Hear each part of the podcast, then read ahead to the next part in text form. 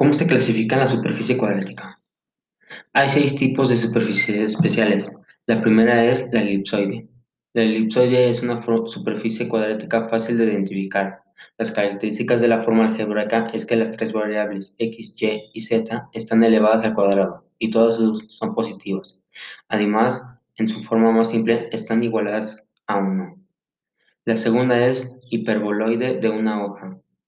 El hiperboloide se puede entender como la revolución de una hipérbola sobre el eje que por el que no pasan las vértices, adquiriendo así volumen.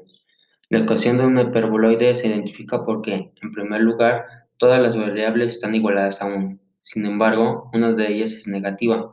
De hecho, las variables que es negativa será la que indique hacia qué eje abre el hiperboloide. La tercera es hiperboloide de dos hojas.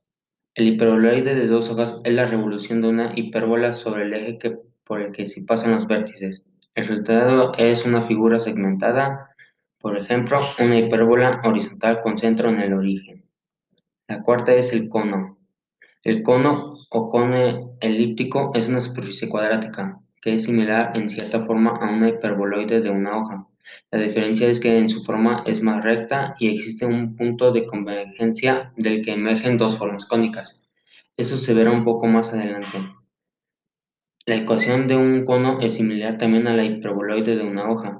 Las tres variables están elevadas al cuadrado y solo una es negativa. Dicha variable señala hacia cuál eje abre el cono. Sin embargo, todo es igual a cero. La quinta es Paraboloide. La paraboloide es una forma más o menos común, no tanto como en la naturaleza, pero sí coincide con las antenas parabólicas de transmisión de señales que se usan en todo el mundo. El paraboloide resulta de rotar una parábola en dos dimensiones sobre un eje. La ecuación de una paraboloide es similar a la del cono, pero tiene otra peculiaridad. Peculiaridad.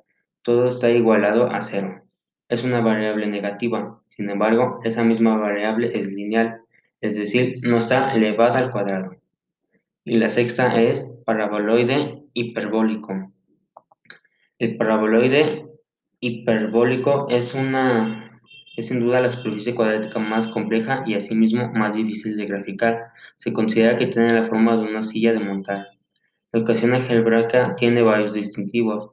Primero, todos los elementos están igualados a cero. Existe una variable lineal. Esta variable indica hacia qué eje apunta el asiento de la silla. Esta variable puede ser negativa o positiva, y de ello depende que la silla apunte hacia el eje positivo o el negativo, respectivamente. La siguiente, peculiaridad es que alguna de las variables cuadráticas es negativa. Dicha variable indica hacia dónde apunta el costado de la silla.